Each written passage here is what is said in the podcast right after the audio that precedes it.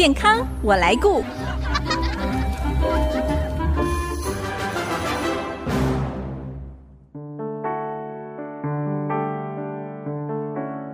听众朋友，大家好，我是王淑荣，欢迎收听《健康我来顾》节目，一起关心你我的健康。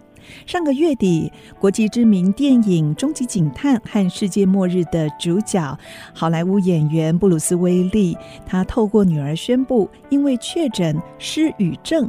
将要停止演艺的生涯，让全球影迷感到非常的震惊，但也意外引起民众搜寻失语症的相关资讯，想要更多了解这样的疾病。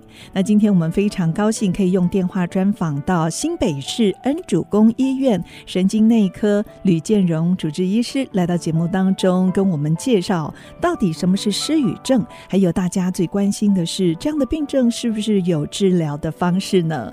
我们先欢迎吕建荣医师，李医师您好，你好，各位听众朋友，大家好。啊，主持人你好，嗯，那到底什么是失语症？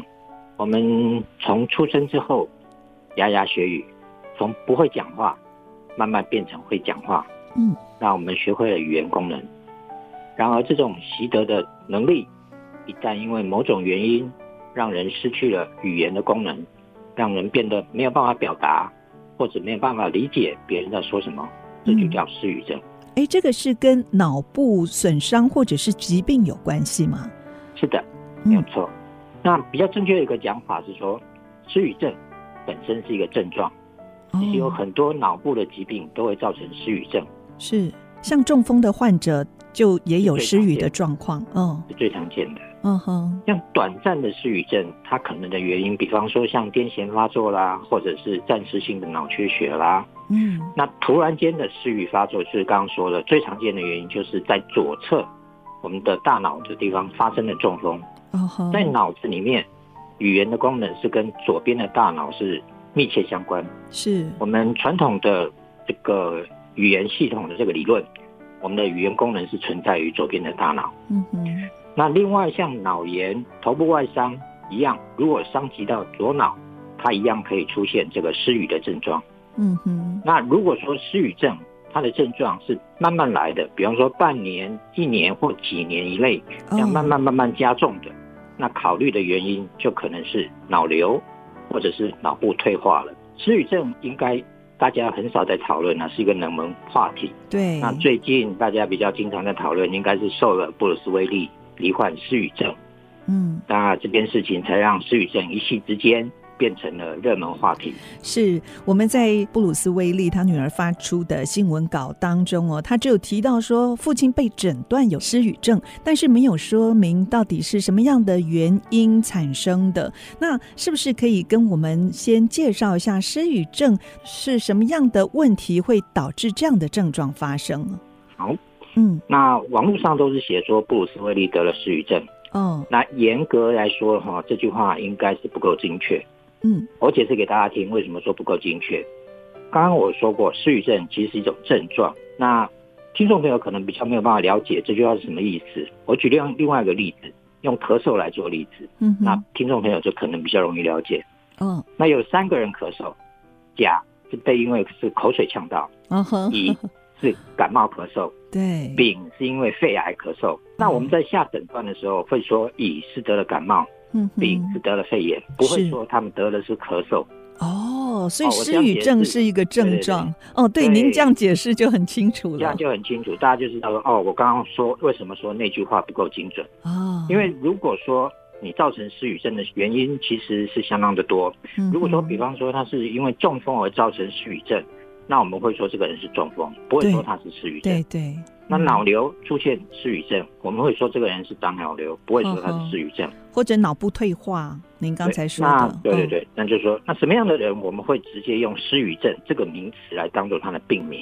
哦，啊，就是那一群找不到原因，您刚刚说的脑子功能退化的这一群病人，我们简称他叫失语症。是。那正确的医学的名词应该是叫做原发性渐进性失语症哦，原发性，嗯嗯，英文的名字叫 Primary Progressive Aphasia，嗯，那简称叫 PPA，是。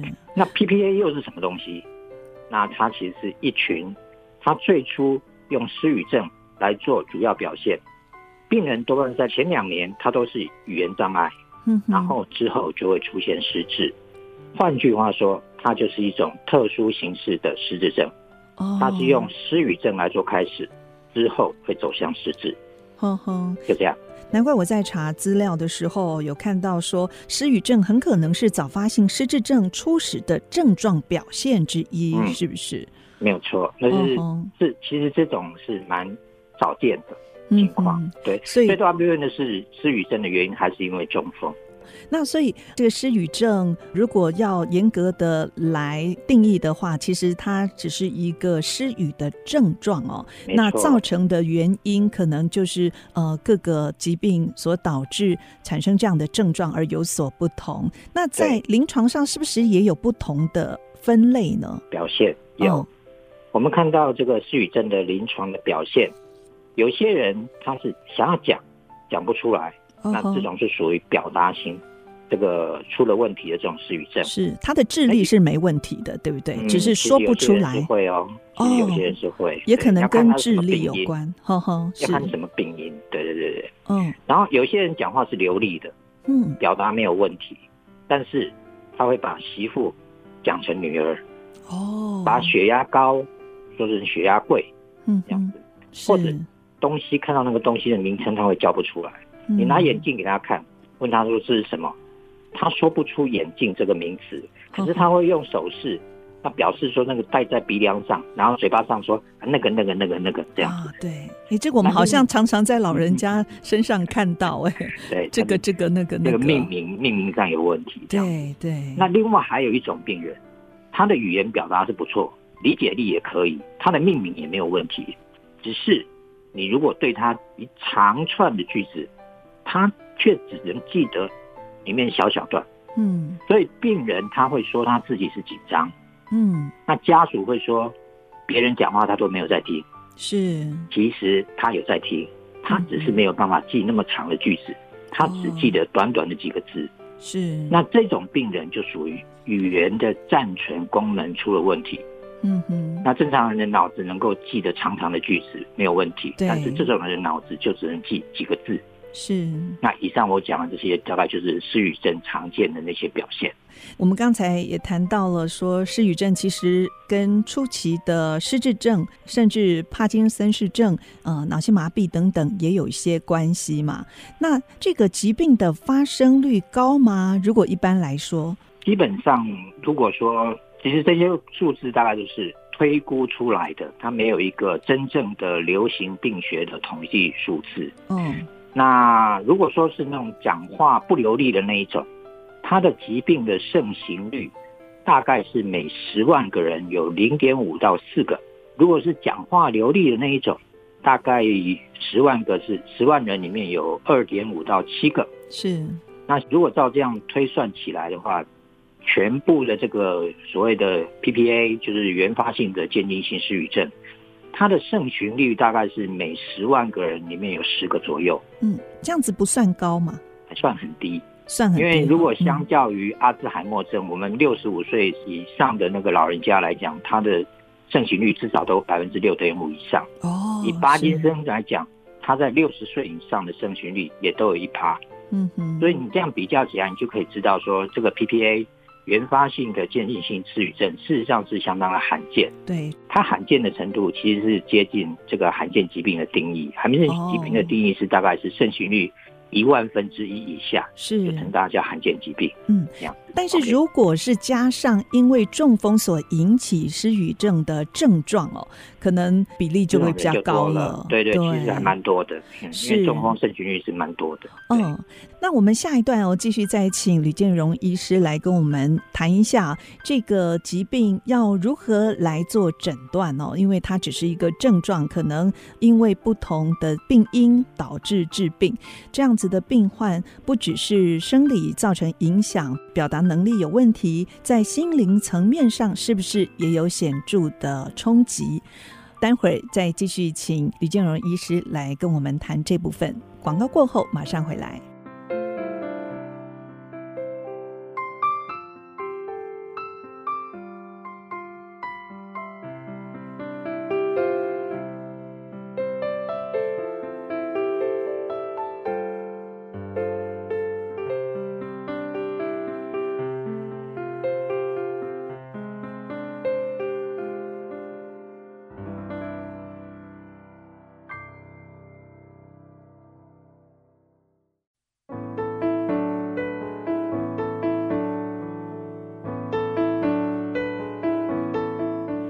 您现在所收听的是 IC 之音竹科广播 FM 九七点五健康我来顾节目，我是王淑荣。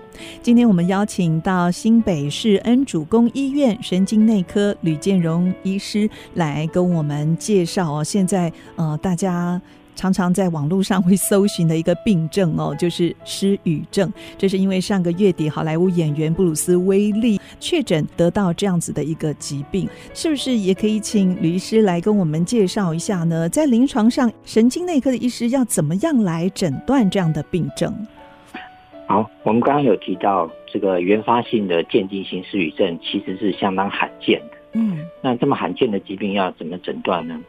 那如果说他的问题是语言表达有问题，说话不流利的这一群病人的话，其实这一群病人是比较容易被发现的。哦，那疾病初期，他病人自己也知道。自己讲话出了问题，嗯，那来就医这样子。哎，这个会不会也有人怀疑是小中风的症状吗？因为在我身边就有长者哦，就是因为出现您刚才所说的有点失语症的初期的表现，医师在透过仪器诊断之后才发现，哇，原来他的脑部有小中风的一个状况。嗯，没错，最常见的其实是中风，是没错没错。所以在临床上，这失语症要诊断，是不是也需要透过一些仪器？呢？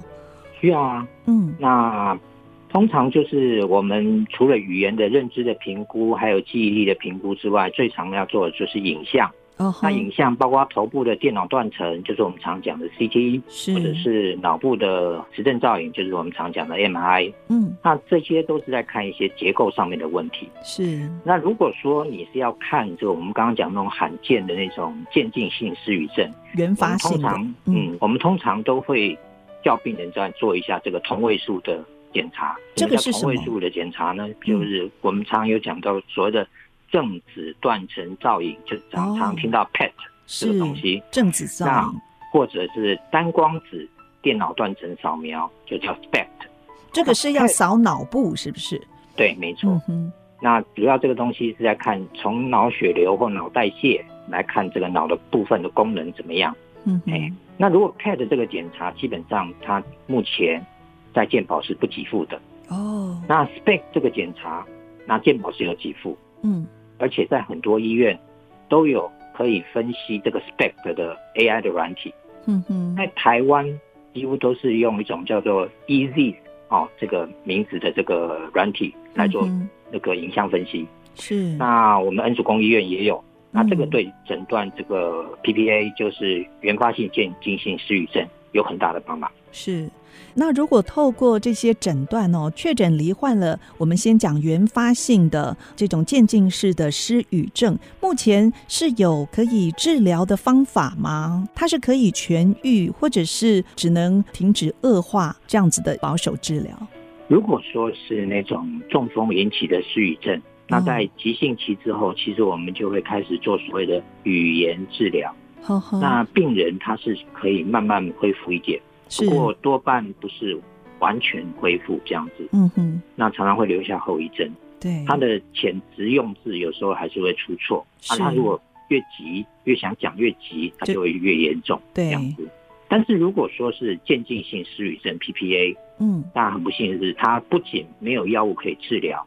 而且它是会持续恶化的一个疾病，是没有办法制止的吗？对，所以我们只能请语言治疗老师教一些语言或非语言的这种沟通技巧，来弥补他这个失去的功能。是，那这样说了，语言治疗的用处到底有多少？如果说这个患者的语言功能已经坏到了剩五十分，那如果这个病人不会用这些技巧，那病人表现出来的可能只有三十分或四十分。嗯哼。那我们复健的目的呢，就是让病人能够用他能够进步一点到四十五分，但是不可能超过五十分变六十分。是。这个是失语症，他在做这个治疗的时候，不管是哪一种附件。嗯哼，我们大概都是应该有这样一个认识，这样子。哎，现在医疗科技有这么的进步，是不是有一些辅助的设备可以帮助他们表达、改善他们失语的症状呢？啊、呃，刚刚有说，如果说是失语症本身，它对这个传统的语言治疗，它的效果是不好。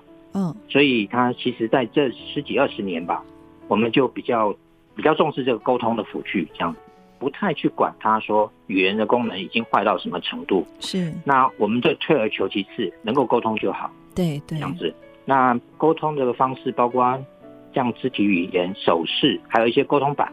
哦，这些都是可以来帮助这个呃语言功能。如果它没有办法恢复的话，可是还是可以达到沟通的目的。嗯，所以没有科技的方法哦，比方用电脑啊什么的。有啊，有有哦，也有电脑这个辅助，这个电脑版。哦，就是电脑版。嗯，可是还是要手写嘛？嗯，不用，他用手笔。哦，用手笔哦，用手指的。对对对对对对对，有点像平板。像这样子的一个辅具算普遍吗？不普遍。因为他们第一个设计的，嗯、呃，应该说群众不是很多。然后呢，他们一开始他们并不是像用手机啦，或者是他们一开始用 PDA，所以那个价钱大概都比较贵一点。哦，是。对。如果说我们身边有人因为中风或者是车祸脑部受伤得到了失语症，那在沟通跟照护上，您会有哪一些建议呢？大概我们怎么样去帮助这个失语症的病人，或者是怎么样去跟他面对面的沟通的时候，第一个讲话必须要面对面。哦，那你因为他他没有办法听懂，或者没办法表达，所以要所以要看着他，对对，所以他可以透过这个视觉的接触、脸部的表情，还有肢体动作来做沟通。嗯，那最好不要背对着病人讲话。这样不要背着病人讲话。对对对，不要背对病人讲话，因为他看不到你的表情。对。那另外，讲话速度要慢，嗯那讲话清楚。是。然后有时候家属可以自己猜猜看，说病人想要讲什么，那你就讲出来，那让他选，这样可能就是一个方法。这样子。好。然后在跟他讲话的时候，哈，就是最好不要用那个小孩子的口吻啊，比方说。喝水就喝水，你不要不必说是喝点点这样子哦，不必不必这样子，不要把它当成小孩子牙牙学语的方式哦，不用对。然后如果你要跟他讲话，那他的内容最好是比较具体的、比较实际的，比方在实际生活中你会遇到的人事物这些为主，比较。不要用那些比较抽象的问题，嗯，比方说你想要问说，哎，刚刚有了谁来找过他这样子，是，那你就问说，哎，是张三吗？或者是李志吗？就把答案讲出来。对对对，你不要问说啊是亲戚吗？嗯，那这个他可能就不太懂，这样子啊。是。那另外有一点特别的就是，我刚刚有提到有一种人是他语言暂存功能不好，嗯，那。你对这一群病人讲话的时候，就短句了。东，对对对，不要东扯西扯，因为他这样就容易混淆，搞不清楚。是，你句子简短，病人就能够了解。嗯哼，哎，大概以这种原则来讲，是的确有要照顾这样子的病患，也不是很容易，需要更多的耐心跟爱心哦，来支持他们。那这个是最重要的。对，那这样子的病症哦，其实大家。最害怕的是啊，我是不是高危险群？以后会不会碰到这样的疾病？那是不是有预防的方式呢？那应该是这样说了，失语症本身它是一个症状，对，所以我们不是去预防症状，我们是预防那个疾病，针对那个疾病才有办法去预防。这样是，比方心血管疾病 就要好好控制了。对对对，也怕中风的话，就是要把心血管疾病。控制好，才不会因为中风而造成失语症。嗯，但是如果说你要问说怎么去预防原发性渐进性失语症 （PDA） 这个问题，对，到目前还没有答案。是，因为科学家到现在还是不知道这一群病人为什么会生病。嗯，找不到原因哈。对，就目前对这个这群疾病，我们大概我们能够说的事情，就是因为我们现在对疾病的认识，大概就是基因跟。呃，外在环境，嗯哼，那基因本身是宿命，我们没有办法改变的。那我们能改变的就是对外在的因素，比方说良好的生活习惯，不烟不酒，嗯，保健康，那注意安全，不要头部外伤，这样子是多运动，多读书，多动脑。很重要的一件事情就是脑子用不坏，对，只有不用才会坏。所以要活就要动，不只是在说骨骼肌肉，其实这个连我们脑部也需要多多的来使用，让我们的脑部运动。其实呢，人跟人之间关系能够如此密切哦，就仰赖着言语的沟通。不过今天我们所谈到的失语症呢，让人在表达能力上呢，呃，出现了很大的障碍哦。的确，这个就会让人感觉到挫折，在心里也有被孤立的感觉哦。真的需要身边的家人朋友给予更多的支持跟关怀，一起来走过这一段不容易的路。今天我们非常谢谢新北市恩主公医院。神经内科吕建荣主治医师来到节目当中，哦，跟我们提供这么多宝贵的资讯，也让我们更多了解到失语症这样子的症状。今天非常谢谢吕医师您的分享，谢谢您，谢谢。如果听众朋友错过了节目播出时间，除了 IC 之音网站随选即播可以再次收听之外呢，也欢迎您上 Apple、Google Podcast 还有 Spotify 搜寻“健康我来顾”节目，随时收听我们精彩的分享。下个礼拜“健康我来顾”节目再会喽，拜拜。